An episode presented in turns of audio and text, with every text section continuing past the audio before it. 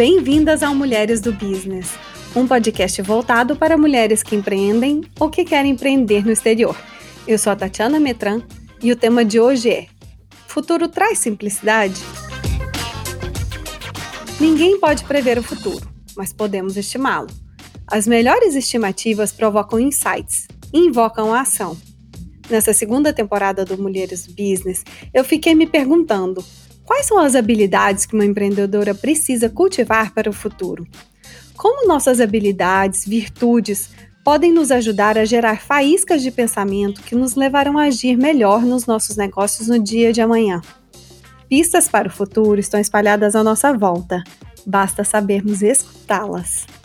E se a gente colhesse essas pistas escutando mulheres incríveis que já estão sintonizadas com o futuro enquanto lidam com o caos presente? Esta é a proposta das conversas que estamos tendo na segunda temporada do podcast. Entender quais habilidades vamos levar para o futuro nos nossos negócios. Considerada por alguns filósofos como a mais leve, mais transparente e rara, a simplicidade é atualmente uma das habilidades mais buscadas por nós, tanto na vida privada quanto no trabalho. Não por acaso, as campanhas de publicidade se utilizam cada vez mais do argumento do simples. Isso vale para a gama de produto, como por exemplo, enxugando a quantidade de ofertas. Tchau Fanta Uva, tchau Coca Cherry. Vale também para uma simplicidade de acesso. Em dois cliques você compra aquela delícia. Ou uma facilidade no ato de utilização. Por exemplo, do dinheiro. Antes eram moedas, depois bilhetes, cartões e agora Pix. Do computador à embalagem, a simplicidade virou argumento de venda. Tudo é mais simples do que podemos imaginar, já dizia Goethe, e ao mesmo tempo mais complexo do que poderíamos conceber. O segredo está justamente em simplificar o complexo, e não o contrário. É ser transparente, se despir dos excessos, explicar um produto ou um serviço como se a gente fosse uma criança de 5 anos. Simples assim.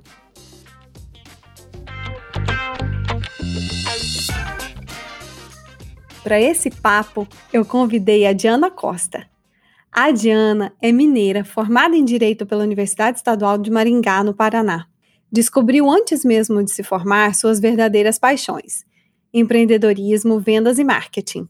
Morou no Paraguai, na Malásia, passou uma temporada na Rússia, rodou o mundo, ganhou experiência no ramo de marketing digital.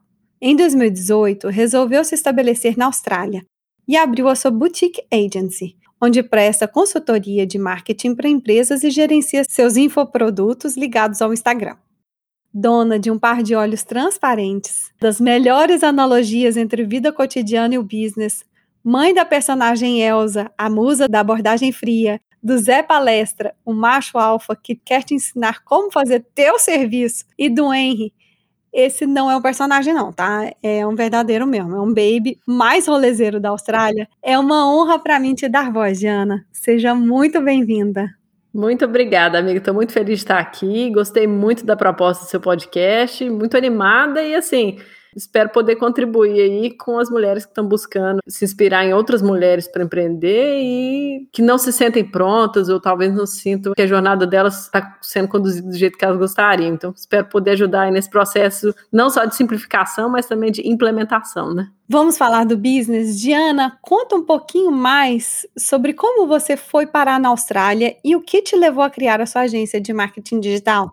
Essa história é muito longa. Vou tentar simplificar o máximo que eu puder, mas essa história começa na minha evasão do direito. Formei no finalzinho de 2011 e já sabia naquela época que eu não queria exercer a profissão do direito. Sabia que era uma profissão muito bonita, tinha é, muito para oferecer para mim, mas eu pessoalmente não estava me vendo naquilo. Percebi que eu tinha feito a escolha errada é, por motivos errados, principalmente. E naquela época, a alegria que eu tinha na minha vida era o trabalho que eu fazia na ESEC, que era uma organização sem fins lucrativos que desenvolvia habilidade de liderança em jovens através do processo de intercâmbio internacional. Aí era um, o trabalho que eu fazia especificamente era o trabalho de vendas. Então eu ia em empresas e vendia para essas empresas a oportunidade de trazer um trainee internacional para trabalhar lá dentro da empresa. E aí eu cuidava da experiência desses trainees internacionais que vinham. Então mostrar o Brasil para eles, é, mostrar a cultura brasileira para eles, inseri-los na cultura, fazer com que eles tivessem uma boa experiência. E aí quando eu formei, me encontrei nessa encruzilhada, né, de decidir o que, que vou fazer da minha vida. E nessa, um colega da ESEC me falou que ele estava abrindo a ESEC no Paraguai. E aí ele me falou que ele precisava de uma pessoa com meu perfil e eu topei, né? Fui para Assunção começar a ESEC no Paraguai com esse rapaz e mais duas moças, né? O time, time de quatro pessoas aí. Aí começa a minha jornada empreendedora de verdade, eu acho, sabe? Apesar de não ser a minha empresa, não era a minha meu nome, minha marca, um produto que eu criei, foi a minha primeira experiência com o empreendedorismo, que foi começar do zero, o que seria o equivalente a uma franquia, eu acho. De lá eu fui para Malásia trabalhar na Mind Valley, que foi uma empresa que me recrutou de dentro da ESEC, e aí foi lá que eu aprendi sobre marketing digital de verdade, né? gerindo uma, um ecossistema gigante de marketing digital, muitas marcas diferentes, muitas redes sociais diferentes, que era algo que no Paraguai eu não tive essa experiência, né? Era só uma marca e tudo era feito meio assim, no improviso, né? Na Mind Valley a gente tinha uma gama de recursos enorme, um grande, um grande ecossistema, então muita possibilidade. Grande parte da fundação de marketing que eu tive na minha formação aconteceu nesse tempo de Mind Valley. E aí, como um processo natural que acontece, né? A gente, eu já estava na hora de sair da Mind Valley, da estrutura empresarial e começar algo meu. Eu comecei como freelancer, então, né? Buscar clientes individualmente por conta própria. E trabalhei com esses clientes, assim, poucos clientes simultaneamente. Então, eu não era uma agência, né? Eu era uma urgência. Por boa parte aí de 2017, 2018, eu fui uma urgência. Em 2018, no meio do ano, foi quando a gente mudou aqui para a Austrália, que é onde meu marido é, nasceu aqui. A gente mudou para cá para poder estar mais perto de família. E aí que eu comecei com essa tranquilidade de estar fixa em um lugar só, a captar mais clientes e conseguir trabalhar com mais clientes ao mesmo tempo. Muitos desses clientes eram agências também, então, gerindo muitas marcas para cada cliente foi quando eu realmente aprimorei as minhas, as minhas metodologias aí de gestão de conteúdo, criação de conteúdo, que hoje eu ensino para os meus alunos, né? Que é como criar conteúdo de forma mais ágil, sem perder tempo, mas ao mesmo tempo falando com precisão com a sua persona. E assim, começando a, a trazer o dia a dia da sua persona, de quem você serve, para a sua vida, de modo que criar conteúdo vira um processo completamente orgânico e natural. Sem que isso tenha que ser um fardo. Diana, escutando você falar sobre isso e sobre o seu business, eu vejo muito a questão da simplicidade exatamente nesse ponto aí, de você tornar a vida das pessoas mais simples, sem que a criação de conteúdos fosse um fardo para elas. O que, que é simplicidade para você? Simplicidade para mim é presença. Presença no momento. Porque eu acredito que eu, pessoalmente, e a grande maioria de nós, não tendemos à simplicidade. A gente tende a complexidades desnecessárias. No meu caso, né, eu penso muito nisso quando eu estou ensinando os meus alunos como que eu posso simplificar esses processos. É você encontrar analogias, encontrar exemplos do dia a dia que essa pessoa possa usar que sejam transferíveis do dia a dia delas para a realidade do que a gente está tentando alcançar com esse processo de educação, né? Então, esse processo de simplificação nada mais é do que um processo de presença, de parar no momento que você está e não fazer nada no, no automático, entendeu? É você parar e observar o que, que você está fazendo e nesse processo de observação você pensar, isso aqui pode ser feito sem essa complexidade X ou Y que eu estou adicionando, pode ser feito de forma mais rápida ou mais fácil entendimento. E aí tem a, aquela simplicidade da pessoa simples, né? A pessoa acessível, que é um negócio que, pelo menos em Minas, a gente usa muito essa expressão, né? A pessoa ela é muito simples. Não é que a pessoa não, não tenha complexidades na personalidade dela, nem nada disso, mas é aquela pessoa que que é humilde, né? Então, sempre que, as pessoas me falam em simplicidade, a palavra humildade vem junto para mim. Porque eu cresci em Minas e em Minas é quase um sinônimo, né? É, simplicidade e humildade vem de mão dada. E para você, Por que, que a gente deveria considerar a simplicidade como uma habilidade do futuro? Eu acredito que porque a gente vive numa época de muito barulho, principalmente no ambiente que a gente está inserido, né? No, no, marketing digital, tem muito barulho, muito conteúdo, muita opinião, e isso deixa as pessoas num estado constante de ansiedade, sabe? De excesso de obesidade mental, inclusive, que eu pessoalmente não acho que contribui com a saúde mental das pessoas que me acompanham. Então, eu acho que quanto mais a gente simplifica as coisas e transforma elas em algo que seja facilmente implementável, esse processo, quanto mais ele é simplificado, mais a gente protege a saúde mental das pessoas que nos acompanham, que aprendem conosco. No futuro, a nossa saúde mental está constantemente sendo testada pelo excesso de informação, excesso de complexidade. Então, simplificar as coisas é um exercício de amor à saúde mental de quem nos acompanha. Você já está fora do Brasil há quase 10 anos, morou em vários países diferentes. Essas experiências, elas tornaram você uma pessoa mais simples ou mais complexa? Eu acho que elas tornaram mais complexa a minha apreciação pelas nuances do ser humano, né? Pelas nuances das pessoas, da personalidade delas. Eu acho que eu era uma pessoa muito mais maniqueísta. Eu achava que ah, a pessoa é boa, ela é uma pessoa ruim. Então eu entendi melhor, um pouco melhor as complexidades das pessoas. Você pode ter feito algo ruim e ser uma boa pessoa. Então esse entendimento foi um entendimento de complexidade que veio dessa experiência internacional. Mas a, a simplicidade que veio dessa experiência internacional foi a de saber que eu só preciso de mim, eu posso perder tudo, eu posso perder todas as minhas coisas, mas o que eu carrego na minha cabeça, o que eu carrego comigo, o conhecimento, a experiência, o quilômetro rodado, a vivência, com isso eu posso construir tudo de novo. Aquela ideia de vão-se os anéis e ficam os dedos, né? Se você, a sua memória dos aprendizados que você teve, das vivências que você teve, estiverem intactos, você reconstrói tudo que você perde, e isso é muito libertador é, a, é o aspecto da simplicidade que, que liberta a gente, né? Da, da necessidade de, de acumular, de se apegar a bens materiais, enfim.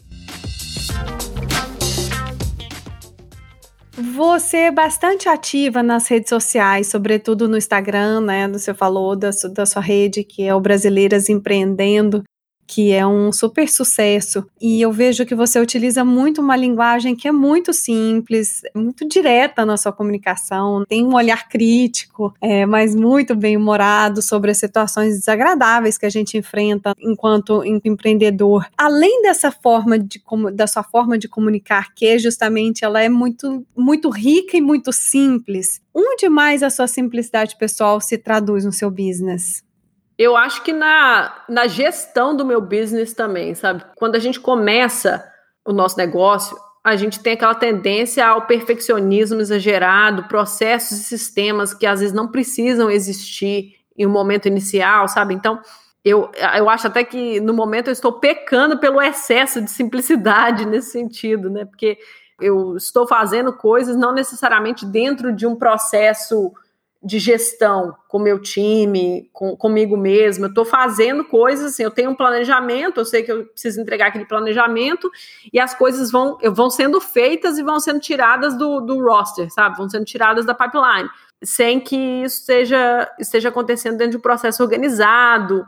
Toda a experiência de gestão que eu tive dentro da ESEC, que era uma experiência bem complexa, de, de passos que precisam ser seguidos para fazer uma boa gestão, etc., eu limpei muito disso no meu processo de gestão do meu time e do, dos, dos processos que a gente precisa executar dentro do, do Brasileiros Empreendendo, com os cursos, etc. Então, nesse sentido, eu acho que menos softwares, menos planilhas, menos, menos tudo. Foi o processo de simplicidade, de simplificação, de cortar realmente. Menos é mais. E assim, quanto menos documento, menos reunião, menos coisa desnecessária, mais a gente alcança e mais, mais a gente está se focando em atividades que realmente movem o ponteiro do nosso negócio. Diana, escutando você falar um pouco sobre a sua maneira de, de gerir o seu negócio, eu fiquei me perguntando: você é centralizadora ou você delega tarefas? Eu centralizo muito ainda, sabe? É algo que eu estou tentando me disciplinar para delegar mais, para poder liberar o meu tempo para aquelas atividades que realmente movem o ponteiro do meu negócio, como eu já, já mencionei, né? Então, assim, eu tenho tentado delegar mais. Tem algumas tarefas que eu não delego e que eu não pretendo delegar em nenhum momento, que é, por exemplo, responder as mensagens dos meus seguidores, sabe? Porque o meu trabalho é criar conteúdo, tanto para os meus clientes como para os alunos, no processo de criação de conteúdo que eu ensino para eles, é, é, é o que eu ensino, eu vivo disso. Então, criar conteúdo para eles demanda que eu esteja escutando ativamente eles diariamente. Então, eu não quero me distanciar disso exatamente para não perder esse momento de estar em contato, estar criando coisas que falam diretamente com as necessidades, os problemas, é, as dores, as dificuldades, os pesares, os arrependimentos que essas pessoas me comunicam diariamente no direct, entendeu? Então, quando eu estou respondendo isso, eu estou anotando as ideias que estão surgindo a partir dessas dores, dessas dificuldades, dessas angústias, dessas vitórias que essas pessoas estão contando para mim. Esse é o meu negociável. Por falar nisso, você tem algum aplicativo que simplificou sua vida profissional e um que você tem abandonado porque ele, enfim, tornou seu business mais complexo? Tem alguns, na verdade, né? O Canva foi um, assim, um dos principais que simplificou muito a minha vida, porque ele é feito para pessoas normais que não querem adquirir um set de habilidades complexo e acadêmico para poder fazer um post na internet. Então, acho que isso democratizou demais a vida de todo mundo, simplificou demais a vida de todo mundo. Essa possibilidade de você que não é um designer produzir algo, né? E isso não é dizer que ter um designer no seu time, trabalho de um designer não seja altamente valioso, mas que quando você está começando, tudo vira desculpa para você não começar. Ah, eu não tenho designer, logo não posso começar. E o Canva eliminou essa desculpa. Então eu acho que ele ajudou a mim e a muitas pessoas deixarem de procrastinar o seu processo criativo. O Placeit é um outro que me ajudou muito porque como eu mencionei, eu sou centralizadora, né? Então quem cria as minhas páginas de venda sou eu, porque eu gosto delas feitas de uma forma muito específica. E o Placeit, ele é um, um aplicativo que te ajuda a criar mockups de computador, celular, então é, esses designs que te ajudam a visualizar uma experiência de usuário eu uso muito nos meus anúncios, uso muito nos meus posts, uso muito no meu, nas páginas de venda do meu, do meu negócio. Então, provavelmente o melhor investimento que eu fiz em todo o meu negócio, recomendo para todo mundo. Eu não ganho nada fazendo essa recomendação, mas eu recomendo para todo mundo o Place, que é excelente. E com certeza simplificou muito o processo que eu teria que contratar um designer, o que viraria um, uma grande jornada, né, uma odisseia de contratar alguém e aí ia virar desculpa para não fazer a página de vendas, não fazer os posts, não fazer os anúncios. E que é o seu ganha-pão, né? Que é justamente é o que todo mundo quer, vender. Então, se ele tá te ajudando nessa parte, maravilhoso.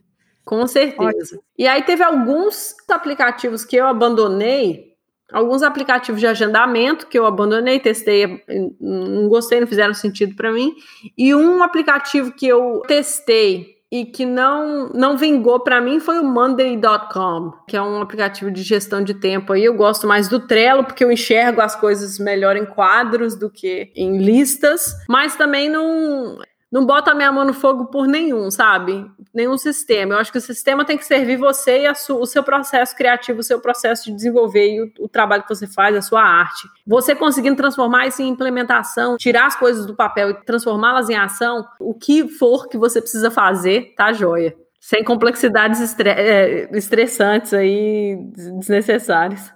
Você poderia nos dar duas dicas para uma empreendedora que não está sabendo como simplificar o business dela no estrangeiro? O primeiro deles é converse com o contador.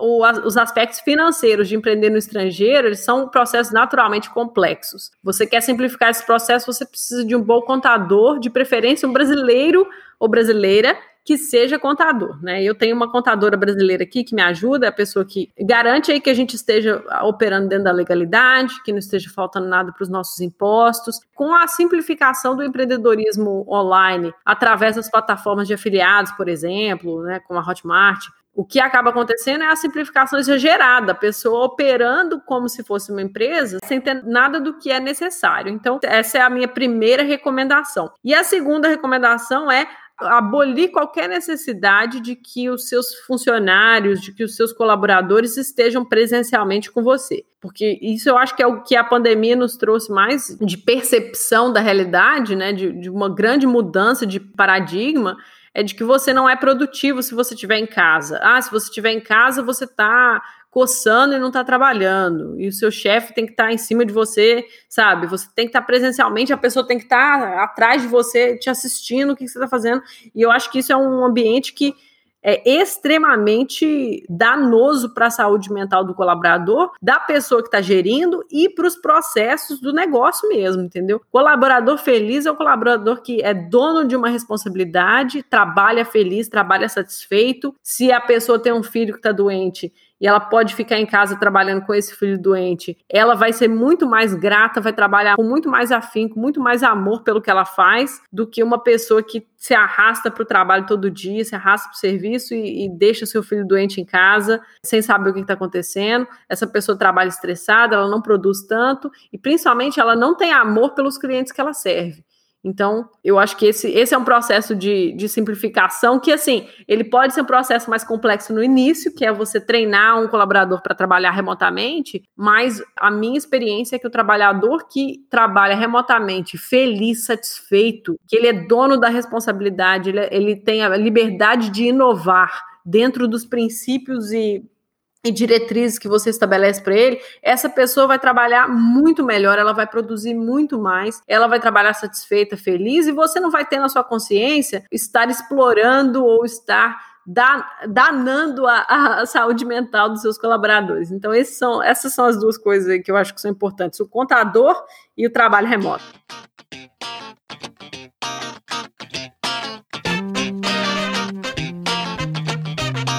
A gente passa agora para o último bloco, We Mind Your Business. Diana, esse quadro é fixo, onde a gente faz um bate-bola de perguntas idênticas e respostas rápidas para todas as convidadas. Tá preparada? Não, tô nervosa. Mas vamos lá. Qual foi o primeiro produto ou serviço que você vendeu quando criança? Só vendi um produto quando eu era criança. Eu era escoteira e o meu grupo de escoteiros estava vendendo kit de primeiros socorros e a gente teve que vender. Complete a frase. Concretizar o meu projeto na Austrália demanda muito. Muito sangue no olho, todo dia. É... A mim. Pode falar, desculpa. Pode continuar. Eu... Muito sangue no olho. Pode falar. Abre seu coração. Fala sobre a Austrália. A gente quase não falou sobre a, sobre a Austrália. Muito sangue no olho, porque demanda realmente que você esteja presente, principalmente no meu caso, né, que eu converso com mulheres brasileiras e conversar com mulheres brasileiras que estão tão longe de mim, estão vivendo uma realidade tão diferente da minha, é muito difícil. Então, se manter próximo dessas pessoas é um trabalho diário, árduo e que não descansa. Então, sangue no olho de estar no bombeando leite no meio da madrugada e respondendo DM, é estar fazendo story no meio da madrugada porque alguém perguntou alguma coisa e você achou que era relevante. Então, esse tipo de coisa. Eu sei que é para fazer respostas rápidas, mas eu acho que é importante fazer esse adendo aqui, esse asterisco, que eu não acho que é saudável para nossa saúde mental a gente trabalhar até a exaustão, tá? Então, assim, eu não tô falando que eu acho que você tem que todo dia estar tá lá respondendo no meio da madrugada enquanto tá bombeando leite, mas é uma satisfação que eu tenho, é algo que me dá energia, me traz energia. Então, esse sangue no olho é algo que eu acho que é essencial e meu negócio não teria saído do papel se não fosse por isso. A minha frase de autossabotagem de estimação é? Ah, essa é difícil, hein? Tem muitas. Mas eu acho que assim, quando eu tananã, eu vou tananã. Então é assim, quando eu tiver dinheiro, eu vou comprar uma câmera melhor para fazer os vídeos no YouTube. É melhor ainda, ó. Quando eu tiver uma câmera boa, eu vou começar a fazer conteúdo pro YouTube. A maior desculpa. Sempre assim, complete com o que você quiser aí dentro, mas cabe para milhares. É um kit de procrastinação e de autossabotagem. Exatamente. Você insere no primeiro uma coisa que eu não tenho e não preciso, e no segundo, uma coisa que eu não quero fazer e tô tentando arrumar desculpa para não fazer. Uma empreendedora que te inspira. Ai, tem, tem muitas. Mas uma empreendedora que me inspira muito é a Marie Forleo, porque eu, eu venho do background de marketing, de vender infoprodutos no nicho de crescimento pessoal. Então eu navego muito nesses círculos. E a Marie Forleo é uma pessoa que eu observei dentro de um círculo que tende a ser muito cheio de falsidades e inautenticidades, uma pessoa que vive aquilo que ela realmente prega. Qual o borogodó do seu business? Eu acho que o borogodó do meu business é que eu faço ele para uma pessoa que eu amo. uma pessoa da minha família. Então, assim, quando eu tô servindo a minha comunidade, eu não tô servindo um estranho sem rosto. Eu tô servindo uma pessoa da minha família que eu amo e que eu, que eu estou investida pessoalmente no sucesso dessa pessoa. É o borogodó de qualquer negócio de sucesso é você servir alguém que você ama, de coração, assim, com tudo que você tem, sabe? Me descreve essa pessoa. A pessoa para mim? É, essa pessoa para você. Essa pessoa para mim é uma pessoa que tem muitos sonhos, muitas dificuldades. Desculpa.